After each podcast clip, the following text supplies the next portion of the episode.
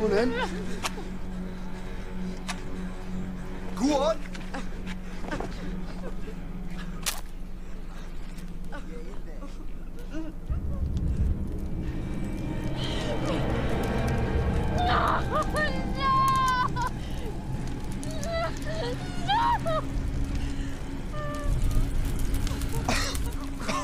stinks. Fucking look at that. Fucking shit out was you. I was fucking you, not me. Fucking you.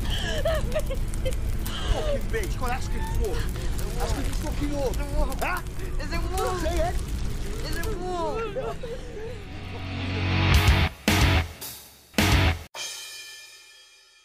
Bienvenidos a un nuevo episodio de Pelis que nadie ve. Como cada viernes yo soy Francisco Eguiza dándoles las gracias por estar una semana más aquí platicando de cine de horror, cine diferente, cine extraño o simplemente de películas que no están en el breviario cultural de la gente normal. Y esta semana creo que el episodio será bastante corto, particularmente porque la película que vamos a tratar el día de hoy pues tiene una historia muy directa y muy muy derecha, vaya, más allá del análisis que se le pueda hacer, lo más importante va a ser el arco narrativo de los protagonistas, de los personajes. Y estamos hablando de una de las películas más hostiles en la historia del cine, y es Eden Lake. Pero antes de eso sí quiero agradecer a los arrobas paranoideo y arroba ro casares que pidieron directamente esta película para el podcast. Ya saben, sí tomo en cuenta todas las peticiones que me mandan, así que gracias a ambos. Recuerden que si ustedes, queridos podescuchas, quieren escuchar una película en este podcast, solo tienen que mandarme un mensaje a mi Twitter personal, que es arroba guion bajo eguiza guion bajo, eguiza con Z. O también al Instagram del podcast que encuentran como Pelis que nadie ve. También el Twitter es arroba pelis que nadie ve.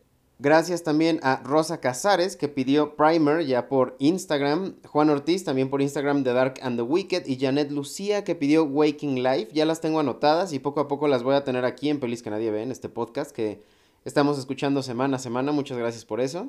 Así que entonces Eden Lake. Como es costumbre en el podcast, les voy a resumir la película en muy pocas palabras. Eden Lake nos cuenta la historia de Jenny y de Steve, una pareja que decide pasar su fin de semana acampando en un lago con muchísima tranquilidad, con estrellas, con un picnic, con etcétera, etcétera, pero desafortunadamente hacen enojar a los locales y las cosas se ponen de la mera chingada. Entonces, dije que lo importante al principio dije que es el arco narrativo, así que voy a ir en ese orden, en el orden que tiene el arco narrativo, el, o el arco argumental, también algunas personas lo, lo llaman así, tomando el arco más común de una historia, o al menos el que es, creo yo, el más aceptado, así que voy a platicar de un inicio, el conflicto o incidente, el ascenso de la historia, clímax, descenso de la historia y la resolución, por supuesto. El inicio creo que ya lo tenemos claro un poco con el resumen. Básicamente Jenny y Steve están felizmente disfrutando de su día en el lago y un grupo de chavos, todos mal educados, llegan a romper su paz básicamente. Y en pocas palabras les empieza a valer madres que hay otras personas tratando de pasarla chido en el lago. Vaya, un poco como toda esa gente que piensa que está súper bien poner sus bocinas con reggaetón a todo volumen, asumiendo que otras personas también están dispuestas a escuchar canciones de culos y de mamadas, pero en este caso, en lugar de bocinas y Bad Bunny, lo que hay es navajas y un perro Rottweiler, o sea, poca broma, la verdad. El conflicto o incidente que tenemos en Eden Lake es que Steve, que por cierto es Michael Fassbender en uno de sus primeros papeles protagónicos en su historia, de hecho es antes que Inglorious Bastards, entonces relevante, si, si es una buena trivia creo, él decide que pues la verdad no está chido que molesten a su novia y enfrenta al grupo de morros diciéndoles que por favor y en muy buen pedo le bajen a su desmadre, pero pues claro, estos güeyes son todo menos buen pedo y ven la amable petición de Steve como una ofensa súper hostil, así que se van, pero se esconden en el bosque para empezar a aterrorizar a la pareja poco a poco. Con eso ya tenemos el inicio y el conflicto de la película. Ahora, el ascenso de, del arco narrativo es donde realmente la película se empieza a poner bien hostil. Primero este grupo de chavos asustan a la pareja en la noche, pues hasta ahí vamos leve, luego le ponchan la llanta a Steve, ahí ya un poquito más se, están pasando, luego le roban las llaves de su camioneta y lo tratan de atropellar con ella. Aquí ya más de la verga, un poquito más peligroso por supuesto. Entonces Steve termina encontrando a los niños después de que le roban la camioneta y entre pleitos, entre relajo y entre palabras, Steve toma un cuchillo y mata a su perro, al Rottweiler que les contaba hace un ratito. Así que aquí el conflicto pues asciende muy muy rápidamente porque pues ya estamos hablando de que se están metiendo literalmente con ya el perro de, de, de, los chavos. Los chavos también estaban pues todo el tiempo molestando a la pareja. Peor aún entonces llega el clímax de la película. Y este clímax es creo que bien bien relevante porque al tratar de huir después de haber matado al perro, Jenny y Steve chocan su camioneta, Steve se queda atrapado en la camioneta y mientras Jenny entonces intenta buscar ayuda, el grupo de niños aprovechan para amarrar y torturar a Steve. Y para mí este es el clímax de la película porque simple y sencillamente ya no hay vuelta atrás. O sea, Steve está amarrado con un alambre de púas, está todo lacerado, todo cortado por todos lados y pues está desangrando ahí amarrado en un árbol.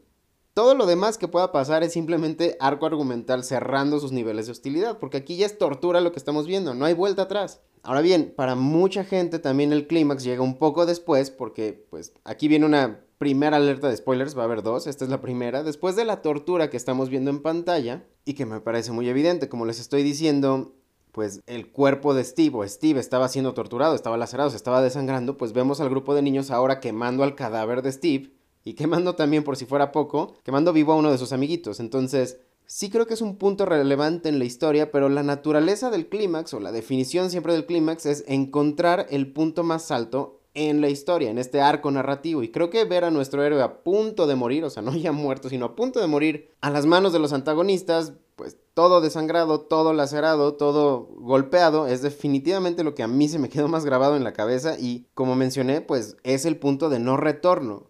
Aquí es donde llega el clímax. Ahora, lo que sigue, la verdad es que ya es el descenso de la historia, el descenso del arco narrativo. Y lo único que le queda a la historia, pues, es Jenny, ¿no? Y lo único que necesita hacer Jenny ahora es escapar. Pues ya murió Steve, ya vio que estos niños sí son capaces de la peor locura, de quemar vivo a uno de sus amigos, de, vaya, ya encontró exactamente de qué son capaces. Entonces Jenny se decide escapar y si puede matar a uno o dos de los chavos en el intento, pues mucho mejor. Y justamente esto es lo que empieza a suceder, lo que empezamos a ver en pantalla. A uno, Jenny le clava un vidrio en la garganta, a otra chava la atropella con una camioneta, y esto pasa mientras el antagonista pues mata a otro de los suyos a golpes. Vaya, es un cagadero ya de muertes, aquí la verdad son muertes que poco nos importan, pues claro, por eso están en el descenso de la historia y no antes, entonces son muertes relativamente irrelevantes, pero Jenny al final logra escapar y con esto llega la resolución de la historia para poder completar ahora sí el arco narrativo completo. Y segundo spoiler alert, queridos escuchas este aún más serio que el anterior, si no han visto Eden Lake, pausen aquí y regresen después porque estoy a punto de revelar una de las escenas más hijas de puta en la historia del cine.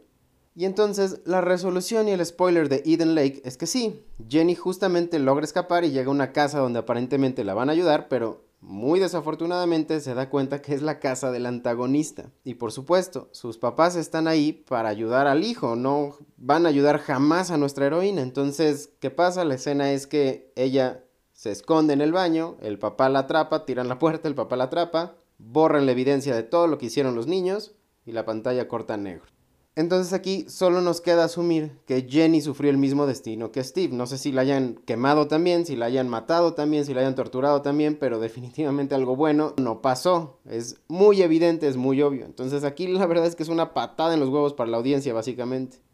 Ahora bien, fuera del arco narrativo, Eden Lake en varias ocasiones sí trata de meter un mensaje importante en su historia, ya saben, los papás pegándoles a los hijos, el orgullo que tiene Steve, la pésima educación que absorben los niños, el abuso crónico de los padres, cosas por el estilo, pero siendo sinceros, todo esto está más bien opacado por lo brutal y lo violenta que es la película. Y desde mi perspectiva, Eden Lake sí va a ser recordada y muy glorificada, pero por la hostilidad de su contenido y aún más específico por el horrible desenlace que tiene. Y esto no lo digo como algo malo, o sea, no todas las películas deben de tener una metáfora clara o un mensaje de crítica social o una crítica emocional o algo por el estilo. Eden Lake es mucho más simple que eso, es todo, y es una historia que está diseñada para que pues tú como espectador la pases pésimo y sinceramente creo que lo logra y con bombo y platillo. O sea, quien vea Eden Lake se la va a pasar de la chingada y está bien. Yo en lo personal, la verdad, no volvería a ver esta película jamás en mi vida a pesar de que sí es una joya. Ojo aquí, sí es muy buena la película. Está muy bien dirigida, está magistralmente actuada, la verdad, y perfectamente bien escrita. Me encanta la película. Sí la voy a recomendar a todos los que no la han visto. Pero definitivamente no creo que sea una película para repetir al cansancio. Todo lo contrario, es de ver una vez y esconderla en el armario y no volverla a ver. Y sí, insisto, esto que estoy diciendo para nada es malo. A ver, el cine de horror justamente busca sacar emociones negativas de la audiencia, o sea, emociones de repulsión, de desencanto, de terror, etc. Y en ese sentido, sobre todo en el de repulsión, creo que Eden Lake se convierte en una de las mejores películas que haya visto en muchísimos años y eso sin lugar a dudas. ¿Dónde pueden ver Eden Lake para los que sí están interesados en verla o los que la quieren volver a ver o los que no la han visto y se aventaron los spoilers?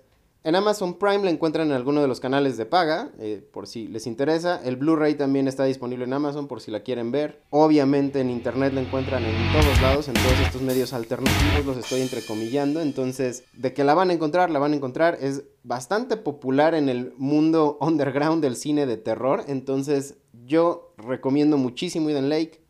Véanla, nada más sepan que se la van a pasar muy, muy mal. Pero vale la pena. Con esto me puedo despedir, queridos podescuchas. Muchas gracias nuevamente por estar conmigo otro viernes aquí en Pelis que nadie ve. Recuerden que mi Twitter personal es arroba guion bajo eguiza guion bajo. Twitter e Instagram del podcast arroba pelis que nadie ve. Mándenme sus mensajes, contesto todos y voy anotando todas las películas que ustedes me piden y que me sugieren para que los podamos tener aquí en el podcast semana a semana. Con esto me despido ahora sí. Yo soy Francisco Eguiza y esto fue Pelis que nadie ve.